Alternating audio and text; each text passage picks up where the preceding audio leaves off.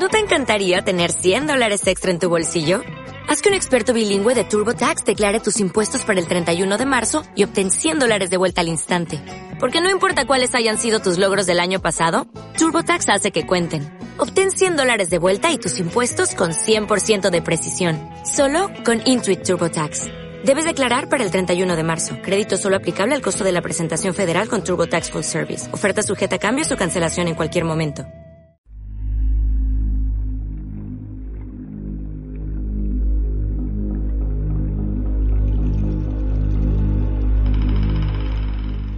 Entonces acordaron abandonar aquel sitio, al que llamaron Puerto del Hambre, y proseguir reconociendo la costa. Tocaron en varios puntos, en uno de los cuales hallaron indios caribes, y por fin se detuvieron en un paraje al que llamaron Pueblo Quemado.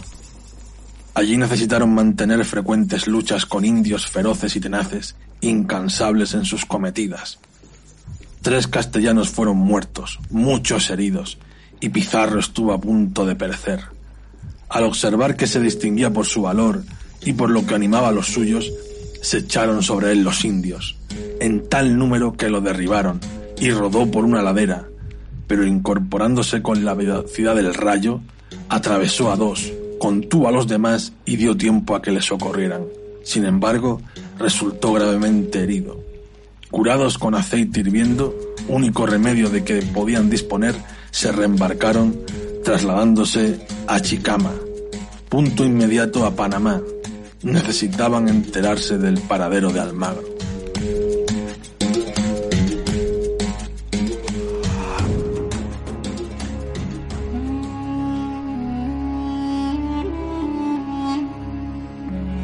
Mesocosmos, tu podcast de historia.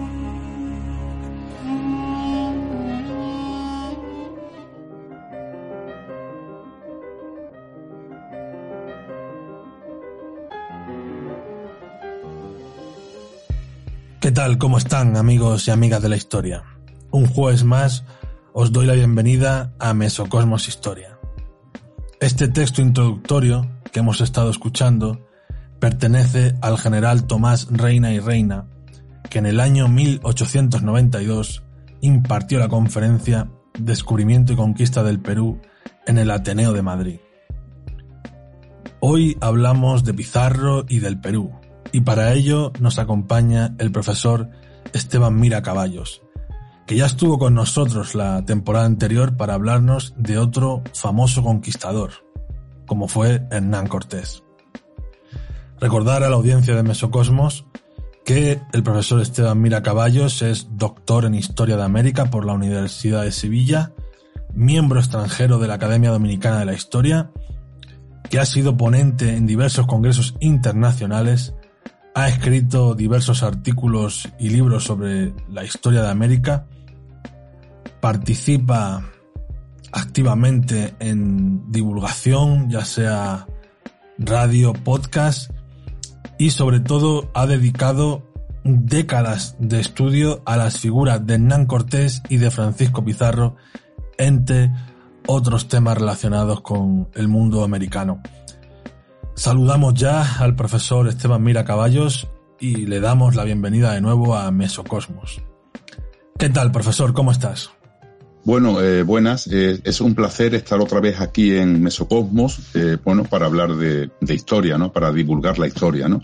Y especialmente tratándose de un personaje como Francisco Pizarro, que tanto interés ha tenido para mí en, en las últimas décadas, ¿no? Un conquistador de la talla de Francisco Pizarro. Recuerda, puedes escuchar un nuevo capítulo de Mesocosmos Historia todos los jueves a partir de las 8 de la tarde, hora española, o encontrar todo nuestro contenido a la carta en nuestro canal de iBox. No olvides dejar un like y escribir un comentario. Síguenos en redes sociales, donde nos puedes encontrar como Mesocosmos Historia. Mesocosmos, tu podcast de historia. El placer es nuestro, estimado profesor, y sin más preámbulos, comenzamos con, con, las preguntas. Bien, ¿quién era Francisco Pizarro y a qué se dedicaba antes de llegar al Nuevo Mundo? Francisco Pizarro era un hidalgo trujillano, hijo ilegítimo, pero reconocido por los suyos, pues llevó siempre el apellido Pizarro. Eh, la leyenda porcina sostenía que pasó su infancia y juventud rodeado de piaras de cerdos, algo que era totalmente incierto. El trujillano, aunque ilegítimo, fue reconocido desde su nacimiento como un miembro más de la familia, de ahí que usase el apellido Pizarro. Era un hidalgo que vivió su infancia y juventud sin grandes lujos, pero sin aprietos económicos, ya que el capitán Gonzalo Pizarro se encargó de su manutención.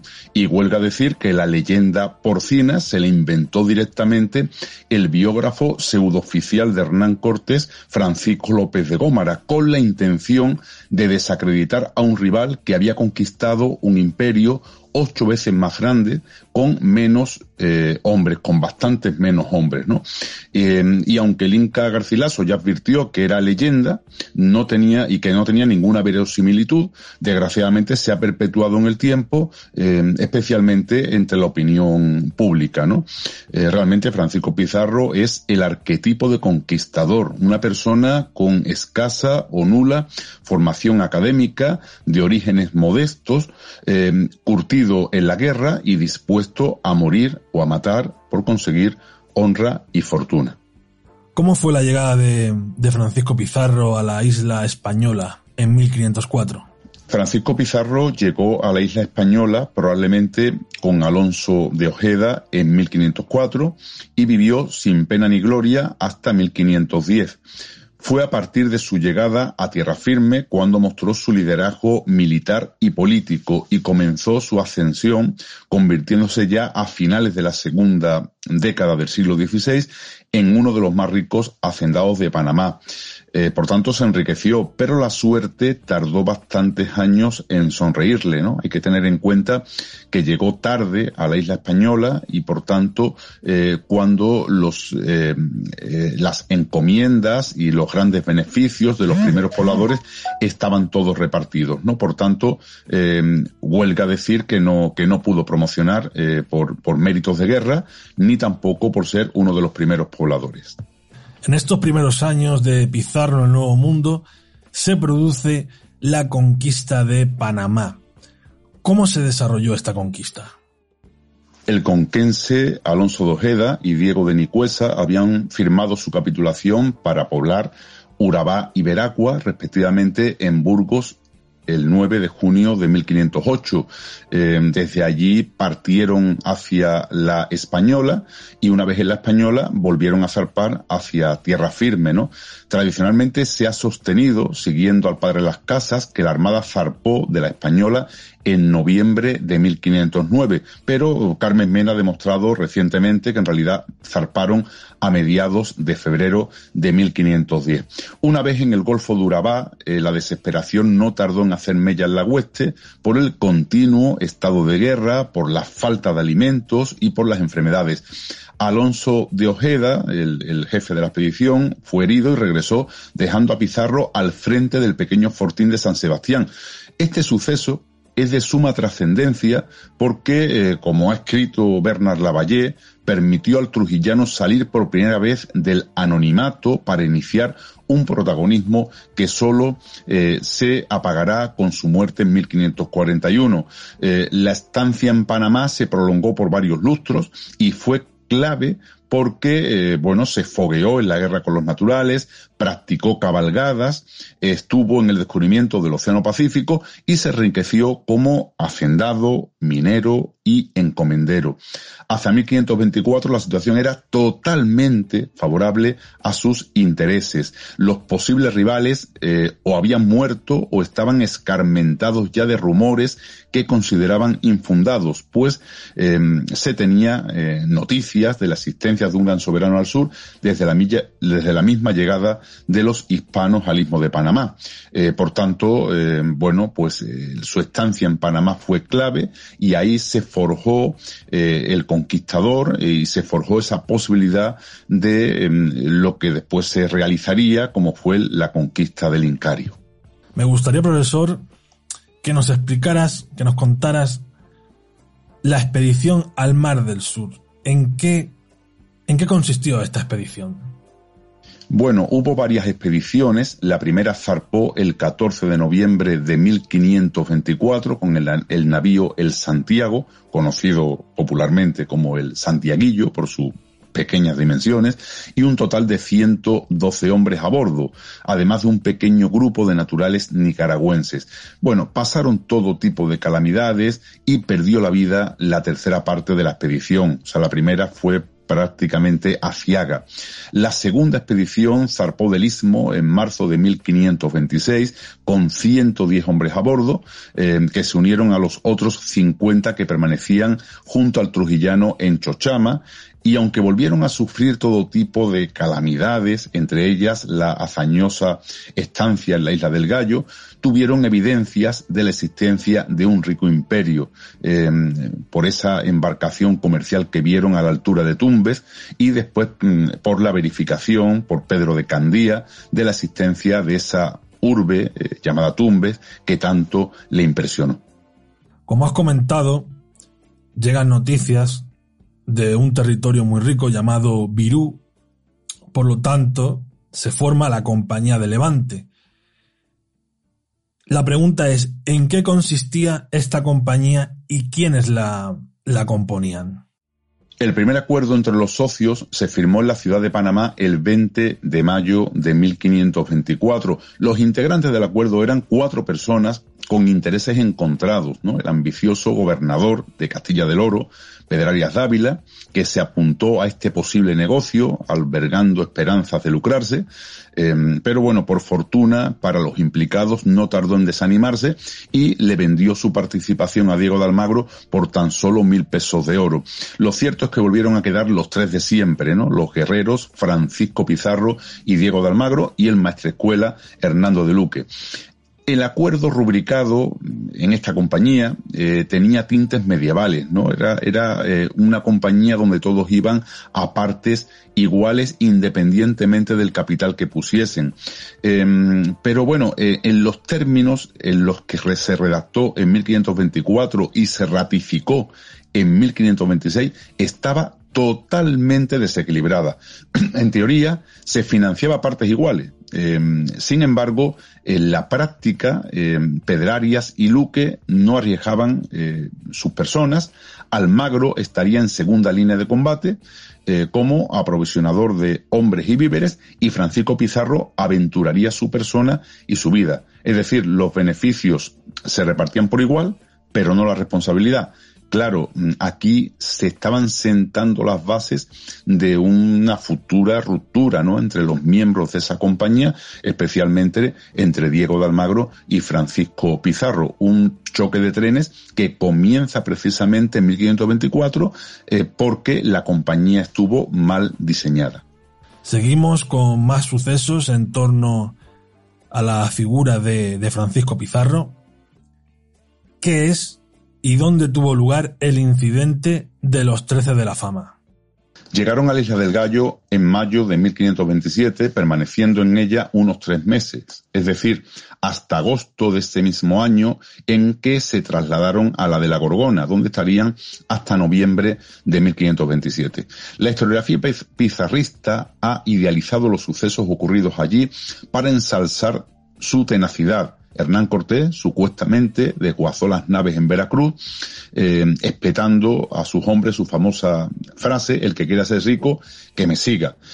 y Pizarro, y Pizarro, que no podía ser menos, redactó un acto de valentía similar, pues trazó sobre la arena de la playa una raya y señalando en dirección a tierra firme dijo a su gente, por aquí se va a Panamá a ser pobres y acto seguido, apuntando a su propia isla, les dijo que allí encontrarían hambre y miseria hoy y riqueza y fama mañana, espetando los que sean valientes que me sigan. Obviamente la narración muestra una teatralidad difícil de creer por más que la historiografía se haya encargado de repetirla constantemente. Ahora bien, toda leyenda encierra un fondo de verdad, por lo que eliminando o minimizando la parafernalia, si se entrevé el empeño tozudo, valiente y hasta suicida del extremeño que a toda costa pretendía resistir con un reducidísimo grupo de leales.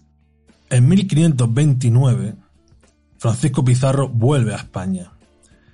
¿Qué poderes le otorga la corona a Pizarro en la capitulación de Toledo?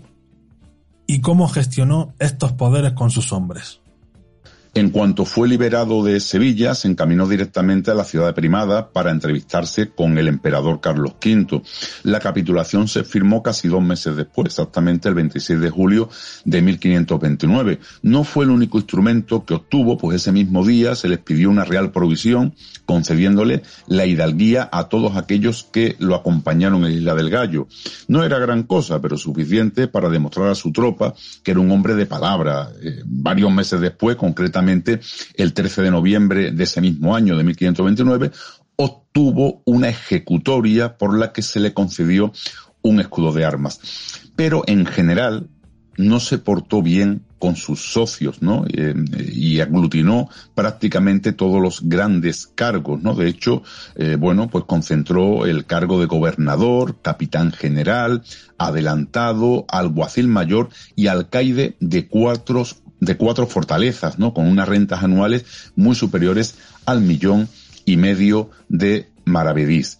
Em, en cambio, al socio capitalista, a Luque, le cupo solo el obispado de Tumbes con una renta de 374.000 maravedís y al Magro una pírrica alcaidía, también la de la eh, localidad de, Tumbes, ¿no? Pizarro mm, eh, alegó em, que la corona mm, quería evitar siempre bicefalias para evitar eh, enfrentamientos entre los gobernantes, como había pasado precisamente con Nicuesa y con Ojeda pero está claro que, bueno, que pudo haber solicitado algunos eh, privilegios más, algunas ventajas más, algunos cargos más para sus socios, especialmente para Almagro, ¿no? Eh, no lo hizo y, bueno, pues como todos sabemos, a largo plazo todo acabaría de la manera peor posible.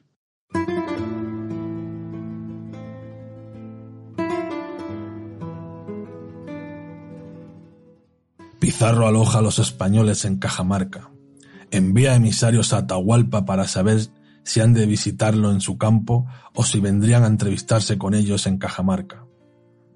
Pasa la noche en vela toda la hueste, preparada para cualquier ataque.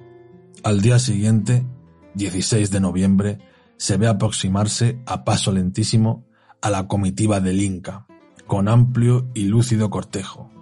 Este llega finalmente a la plaza y sale para entrevistarse con él, el jefe de la hueste. Francisco Pizarro, con Fray Vicente de Valverde, acompañados por el Huancabilca Felipillo, con intérprete. Pizarro le dice que vienen en nombre de un poderoso emperador, a revelarle a los indios la verdadera fe. Valverde entrega su brevario al Inca, que la ojea y sin entenderlo lo arroja lejos. El padre Valverde grita que ha sido pisoteada la religión y a sus gritos salen de las casas de la plaza los españoles y atacan a la comitiva del Inca. Pizarro se precipita sobre los portadores de las andas reales y aprisiona a Atahualpa.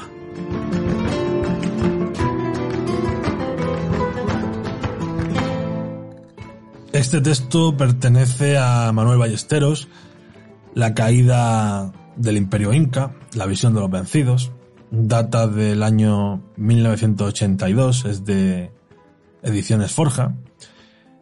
Y dicho esto, continuamos con Francisco Pizarro. Y en 1530 parte de nuevo hacia el Perú. Bien, profesor, ¿con cuántos hombres partió Pizarro hacia Cajamarca? El número total de efectivos que componían la hueste de Francisco Pizarro no lo sabemos porque no hizo un alarde antes de zarpar. Eh, las crónicas difieren mucho entre ellas, eh, situando su número entre los 150 y los 250 efectivos, así como una, em, unos 37 em, eh, caballos. ¿no? sin embargo, la mayor parte de los historiadores acepta la cifra intermedia de 180 hombres, incluyendo em, los que llegaban desde la península, 120, con los 60 vaquianos que se incorporaron en el istmo de Panamá. Ahora bien, a ese contingente habría que sumar los refuerzos que fueron llegando en los meses posteriores y que engrosaron notablemente el número total de efectivos. Teniendo en cuenta los refuerzos llegados sucesivamente, los expedicionarios sumaban un total de unos 350 hombres y 67 caballos. Eran muy pocos efectivos, aunque se evidencia, o lo cual evidencia, que no se trataba ni de una expedición descubridora, ni tampoco pobladora, sino de una mera campaña militar. ¿Cómo actuó Atahualpa cuando Pizarro llegó con sus tropas a Cajamarca? Atahualpa era una persona astuta, ¿no? Que había urdido una trampa mortal para los hispanos. Cajamarca se convertiría en una verdadera ratonera para los extranjeros. El Inca esperó a Pizarro con más curiosidad que miedo porque nunca pensó que tan corto número de extranjeros pudieran derrotarlo. Eh, tampoco interpretó que los hispanos fuesen seres sobrenaturales, como ocurrió en México. Además, sabía que disponía de pocos caballos y de pocas armas de fuego, por lo que esta supuesta ventaja era muy limitada. Lo que no pudo prever el Inca es que sus valientes hombres huirían despavoridos a la primera de cambio, tan pronto como empezó el atronador rugido de las lombardas, trompetas, cascabeles y arcabuces. Eso sí, el abandono de la plaza de Cajamarca fue un error, un error táctico porque ellos estaban acostumbrados a combatir en campo abierto. De hecho, también sus generales se comportaron de la misma forma. Rumiñahui abandonando Quito o, o Quizquiz saliendo de Cusco, ¿no? evitando la resistencia desde dentro de los núcleos urbanos unos errores estratégicos que les costó muy caro, ¿no? Porque una vez abandonadas las ciudades, nunca más las recuperaron. Verdaderamente, si se hubiesen atrincherado en ellas, la derrota hubiese sido muchísimo más costosa por parte de los españoles. Bien, pasamos a un hecho bastante famoso en la conquista del Perú y es el asesinato de Atahualpa. La pregunta es, ¿Por qué asesinaron los españoles a Atahualpa si éste había pagado el, el rescate de oro y plata que le había impuesto Francisco Pizarro? En mi opinión, es absurdo tratar de criticar o de defender la actuación de Francisco Pizarro, pues se enmarca dentro de un proceso expansivo sobre un Estado legítimo. Eh, la ejecución no fue ni más ni menos justa que todo el expansionismo occidental a lo largo de varios miles de años. Pizarro interpretó que el Inca debía morir. El gobernador no se podía arriesgar a liberarlo y que en pocas semanas juntase a decenas de miles de leales en su contra. Tampoco podía enviarlo a España ante la posibilidad de que el emperador lo repusiese en su trono. A fin de cuentas, no era tan difícil que dos soberanos se entendiesen. Por tanto, optó por la única solución que en ese momento le pareció aceptable y con el beneplácito de la mayor parte de su hueste, incluido Diego de Almagro, y lo hacía a sabiendas de las consecuencias que un regicidio podía tener, pues una decisión así solo podía tomarse con el consentimiento y la aprobación del emperador. Em, es difícil calibrar las consecuencias de no haber ocurrido el regicidio. Es cierto que se hubiesen podido ahorrar, eh, bueno, pues la anarquía que se vivió en los años posteriores al entregarle la mascapaicha a jóvenes herederos sin tanto apoyo popular. Sin embargo, de haberlo mantenido con vida, es posible que éste nunca se hubiese resignado al servilismo y antes o después hubiese intentado escapar y reorganizar la resistencia. Em, ahora bien, la decisión provocó, bueno, pues la mitificación del Inca asesinado, pese a su pasado sangriento y despótico, como muestra la tragedia quechua, ¿no? escrita a mediados del 500 en Vilcabamba, en la que se narra el drama de su suplicio y ejecución. Profesor, ¿qué destacas de la toma de Cuzco por parte de Pizarro? Una vez asentada la conquista del norte del Incario, el gobernador pensó que había llegado el momento de conquistar el corazón del Tahuantinsuyo, la ciudad imperial de Cusco. Así, el 11 de agosto de 1533, casi nueve meses después de la toma de Cajamarca, comenzaron su marcha hacia la capital imperial.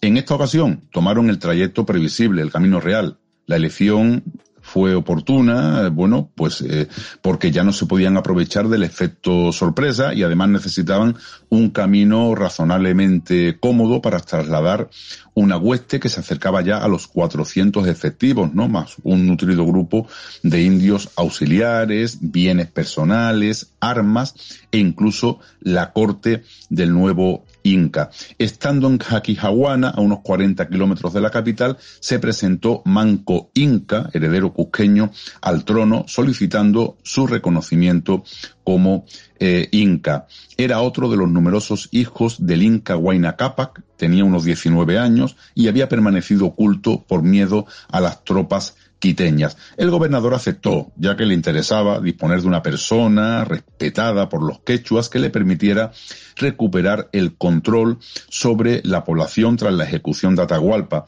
El nuevo Inca eh, solicitó al gobernador que acelerara la toma de la capital ante el temor de que Kif la incendiara y la devastara. Oída la petición, sin detenerse ni siquiera a comer, aprestó Pizarro a sus hombres y dispuso la partida. En la mañana del sábado 15 de noviembre de 1533, justo un año después de la ocupación de Cajamarca, realizaron la entrada en Cusco. No hubo resistencia porque Quisquís se había encargado de matar o de deportar a casi todos los varones capaces de empuñar un arma, y los que quedaban debieron pensar que los españoles los liberarían definitivamente del yugo quiteño que había gobernado la ciudad con mano de hierro. Siguiendo con la conquista, ¿cómo se hicieron los españoles con el control del Perú? Es decir, ¿cómo es posible que tan pocos efectivos se hicieran con el control de un territorio tan vasto como el Tahuantinsuyo y con una orografía tan abrupta. Realmente su capacidad estratégica era fruto de un proceso de acumulación de conocimientos que comenzaron en el Caribe y se continuaron en Panamá y el Perú. La combinación de estas experiencias no pudo ser más letal para los quechuas. Bueno, el propio eh, Pizarro confesó al padre Fray Vicente de Valverde que por su experiencia de dos décadas eh, de lucha con los nativos sabía que la clave de la victoria era apresar al señor principal. Bastaba con identificar al líder, que solía estar en un lugar muy visible, acometerlo y capturarlo para que su ejército se sintiese derrotado. Fernández de Oviedo le preguntó a un hidalgo de la hueste de Soto que por qué arrestaban siempre a los curacas, a lo que respondió que lo hacían para que sus súbditos se quedasen quietos y no estorbasen sus robos, ¿no? Todo ello es cierto, toda esa experiencia la conocía perfectamente Pizarro, lo que le permitió capturar Atahualpa rodeado por decenas de miles de soldados, eh, ya digo, con menos de 200 efectivos y sin ninguna ayuda de naturales aliados.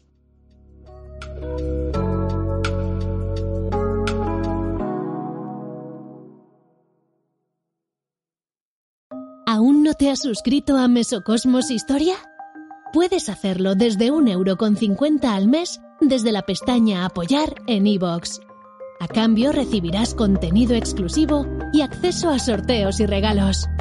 Además, nos ayudarás a seguir haciendo historia. Mesocosmos, tu podcast de historia.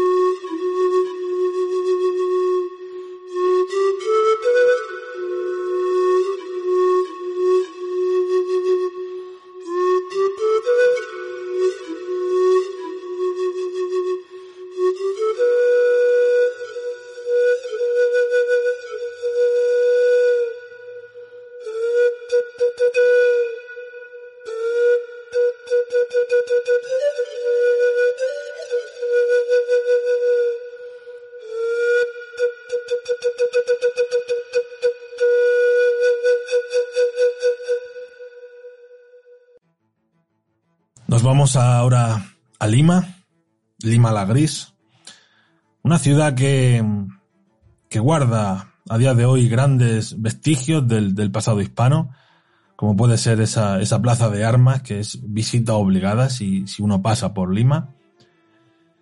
Y la pregunta que le quiero hacer al profesor Esteban es ¿por qué se eligió Lima como capital y por qué se conoce como la ciudad de los reyes? Los españoles siempre estaban obsesionados con, con poblar y con fundar ciudades, ¿no? Decía eh, Felipe Fernández Armesto que cuando tres ingleses se juntaban fundaban un club, cuando tres españoles se juntaban fundaban una ciudad efectivamente Pizarro estaba mm, obsesionado por, por poblar, ¿no? Y, y, funda o refunda personalmente numerosas villas, eh, ciudades como San Francisco de Quito, Cusco, Jauja, Trujillo, la propia ciudad de los Reyes, Santiago de Guayaquil, San Juan de la Frontera, San Cristóbal de Huamanga, León de los Caballeros, Arequipa, bueno, en fin, funda un montón de ciudades. Eh, inicialmente estableció la capital en Jauja, un núcleo fundado por los españoles en el valle de este mismo nombre, el más fértil de todo el Incario. Sin embargo, en breve trasladaron la capitalidad que no estaría ni en la antigua Cusco ni en Jauja, sino en la recién fundada Ciudad de los Reyes debido a la lejanía de la costa de las dos primeras. La nueva sede de la gobernación estaría pues en el valle de Pachacamac, en tierras del Curaca Rimac o Limac, junto, justo en la ribera del mismo nombre, creando así un nuevo centro de poder. Eh, realmente, bueno, pues eh, dado que el sitio fue descubierto el 6 de enero de ese año, se decidió ponerle a, a esta nueva ciudad la sonora onomástica de Ciudad de los Reyes en honor a la fiesta de la Epifanía. Profesor, cuéntanos más acerca del conflicto entre Pizarro y Almagro y qué papel juegan los incas y otras poblaciones indígenas en, dicho conflicto. Bueno, el enfrentamiento entre Pizarro y Almagro mm, remonta sus orígenes al propio año de 1524, cuando se estableció la primera compañía del Levante, ¿no? Era un convenio, como ya hemos comentado, desequilibrado, porque el reparto de beneficios era partes iguales, pero ya desde ese momento el trujillano se posicionaba, o se posicionó como la cabeza visible de la empresa, y Almagro como un auxiliar y Luque como un mero socio capitalista. La situación llegó a un punto de no retorno con la capitulación de Toledo de 1529, cuando el, al manchego le cupo la pírrica alcaidía de Tumbes, ¿no? Frente al trujillano que acaparó todos los poderes y todos los honores. Eh, los incas, por su parte, nunca se rindieron del todo y durante muchos años conservaron la idea, sin duda utópica, de recuperar algún día el perdido Tahuantinsuyo. La, caída de Vilcabamba en 1572 no supuso el fin de ese sueño de reposición del viejo orden inca. Las rebeliones indígenas del siglo XVIII, como la de Tupac Amaru II o la de Tomás Catari, revelan que la ilusión seguía viva Ahora bien, aunque la resistencia ha continuado prácticamente hasta nuestros días, es obvio que en 1533 perdieron definitivamente el poder para no recuperarlo nunca más. ¿Cómo fue la muerte de Francisco Pizarro? A principios de 1541, el único familiar de Francisco Pizarro que permanecía en la ciudad de los Reyes, eh, junto a él, era su medio hermano Francisco Martín de Alcántara. La situación era delicada porque la misma capital se estaba organizando un complot para acabar con su vida y efectivamente el domingo 26 de junio de 1541, en torno a, una veintena de almagristas, eh, encabezados por Juan de Rada, se encaminaron al palacio del gobernador con gritos Viva el rey y mueran los tiranos. Bueno, eh, al oír los gritos, el gobernador se apresuró a coger sus armas y a defenderse. Eh, el capitán Francisco de Chávez fue el primero en caer junto a sus criados, pues se encaminó a la escalera con la intención de calmarlos. Eh, Francisco Pizarro, con la coraza medio colocar, se arrojó contra los atacantes pese a su inferioridad y a sabiendas de un más que previsible resultado incierto en el último combate de su vida en el que se llevó por delante nada menos que a tres almagristas. Un final desventurado para el conquistador del Tahuantinsuyo, probablemente acorde con el carácter del propio personaje Francisco Pizarro, que cumplió así con el ritual de los conquistadores, ¿no? Eh, pues la mayor parte de ellos fallecieron dramáticamente. El magnicidio apenas estuvo planificado, tratándose casi de un arranque espontáneo, de no haberse concatenado toda una sucesión de errores por parte del marqués y su entorno, eh, pudo haber sido desbaratado con facilidad, pero entre ingratos y cobardes, el marqués se había quedado prácticamente eh, solo. El exceso de confianza del gobernador y la pasividad de su entorno le costó muy caro a todos ellos. ¿Qué pasó con los hermanos Pizarro tras su muerte? Los Pizarro cayeron en desgracia. Hernando no estaba, Juan había muerto, solo quedaba Gonzalo que no tardó en sumarse a la rebelión contra la corona, en la famosa guerra civil. Eh, la situación fue tal que toda la familia fue expulsada del Perú e incluso, es una cosa interesante, en las licencias posteriores, la Casa de la Contratación em, preguntaba siempre al interesado en, en, pasar al Nuevo Mundo si era pariente o deudo de los Pizarros para, en función de eso, conceder o no esa licencia, ¿no? O sea que eh, de alguna forma la familia Pizarro quedó eh, proscrita, eh, pues bueno, pues no solamente del Perú, sino de todo el continente americano. Llegamos a la recta final de esta magnífica entrevista con el profesor Esteban Mira. Y ahora hablamos de la imagen de Pizarro. Imagen, bibliografía, filmografía. Pues es un personaje bastante sugerente. Bien, profesor, ¿qué imagen tienes de, de Francisco Pizarro? Bueno, creo que en pleno siglo XXI todos sabemos lo que era un conquistador del siglo XVI, un guerrero que invadía territorios en nombre del emperador y de Dios. La conquista del Tahuantinsuyu fue extremadamente violenta, pero forma parte esencial de la historia de la nación peruana. La historia no se puede escamotear, sino que debemos afrontarla, por dura que ésta sea.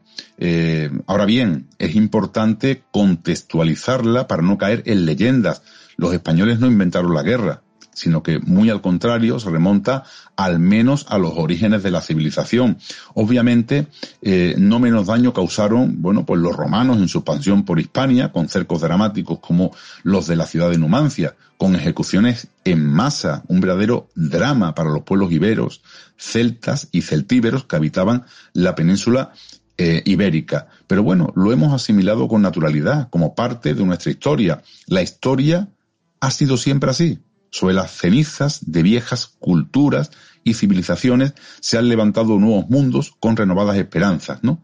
Sobre las cenizas del destruido mundo de los incas se produjo un doloroso alumbramiento de lo que hoy es la nación peruana, ¿eh? Por tanto, bueno, pues esa es un poco la, la historia, ¿no? Y esa es, ese, digamos, el recuerdo que podemos tener de, de, Francisco Pizarro, bueno, como un conquistador, eh, un, guerrero de su tiempo, intransigente como todos ellos, que destruyó un mundo legítimo como el de los incas y, bueno, sobre esa destrucción, pues creó el nuevo eh, Perú mestizo que todos, que todos conocemos, ¿no?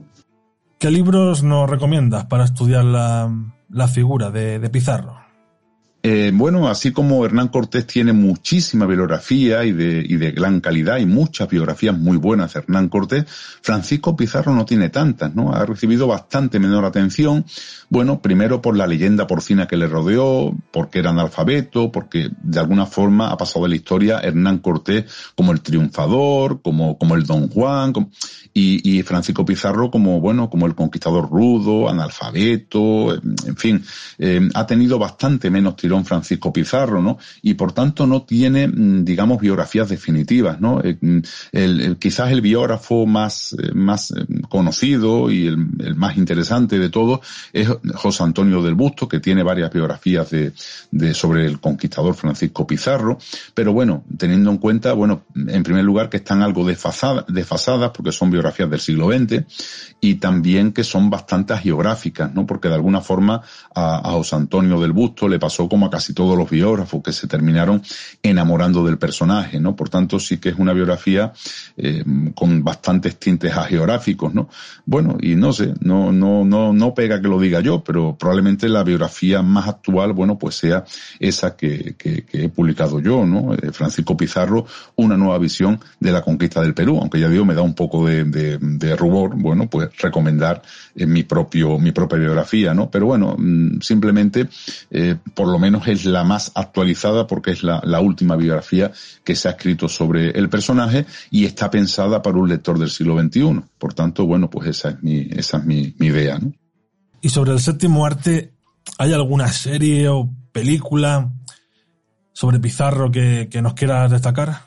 no hay películas buenas sobre la conquista, porque el séptimo arte es, contemporáneo, cuando ya los conquistadores eran eh, personajes bastante controvertidos, ¿no? Y por tanto, pues nadie se ha querido meter en esos berenjenales, ¿no? Eh, incluso el propio Hernán Cortés, mm, bueno, con mucho más atractivo en principio, o mucho más popular por su propia leyenda que él creó, eh, ha recibido pues atención por parte del cine, ¿no? Y de hecho, mm, quizás la única serie mm, verdaderamente eh, seria que se ha hecho sobre el personaje es la que se grabó, eh, bueno, hace, hace poco por las eh, productoras Onza española y Dopamina mexicana, Hernán el Hombre, que se proyectó en Canal Azteca y en Amazon Prime, y por tanto, bueno, pues esa ha sido prácticamente la única serie así, bueno, pues más reciente y realmente interesante y objetiva sobre el personaje. Francisco Pizarro sigue a la espera de, una, de una serie parecida o de una película parecida. Y yo siempre digo que realmente es importante, necesitamos eh, el séptimo arte, ¿no? Para, para conseguir llegar a, los ciudadanos, porque la historia llega donde llega y probablemente pues la, pegada y la llegada que tiene y el impacto que tiene una serie televisiva o una, o una película, pues es infinitamente mayor que el, el que tiene un libro de historia, ¿no? Por tanto, yo creo que para acabar con leyendas negras es necesario contar con, con, con el séptimo arte y por tanto contar con el cine, ¿no? Por tanto, sería deseable hacer una gran producción sobre Francisco Pizarro, bueno, que definitivamente desmontase leyendas, ¿no? Y presente al personaje como lo que fue, como un cruento guerrero del siglo XVI, pero visto, ya digo, en el contexto de su, de su tiempo, ¿no?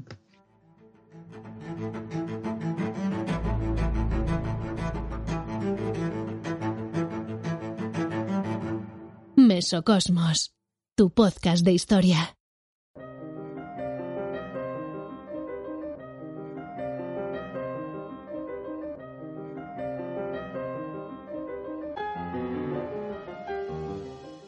Con la imagen, libros y cine sobre Pizarro, concluimos esta, esta entrevista.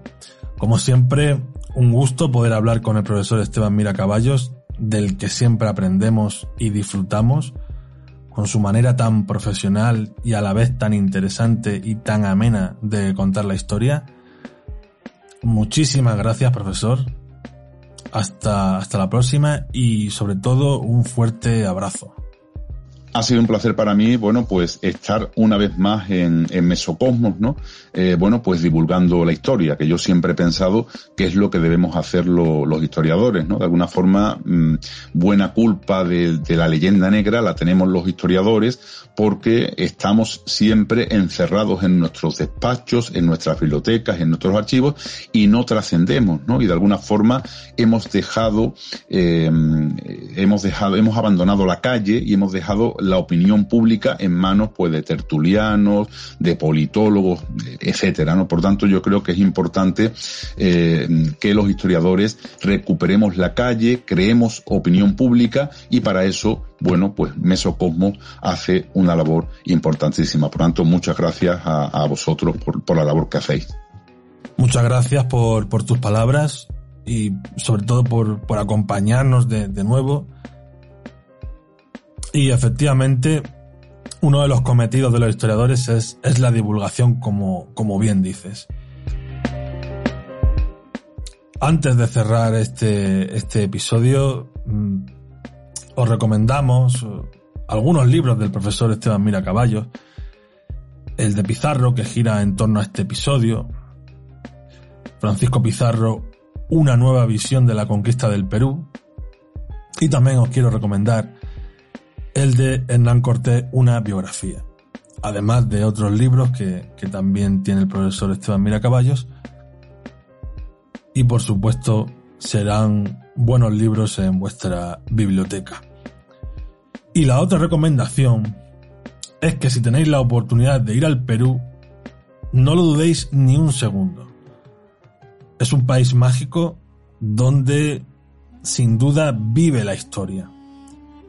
Lima, Cuzco y Machu Picchu es lo que conozco y fue una grandísima aventura la cual nunca olvidaré. Y dicho esto, un abrazo para, para toda la audiencia, para todos los patrocinadores y estuvo en los mandos técnicos Alex Mogo y en la entrevista un servidor José Sabio. La frase de cierre es de un libro del escritor peruano Vargas Llosa, Conversación en la Catedral, y dice así, ¿En qué momento se jodió el Perú?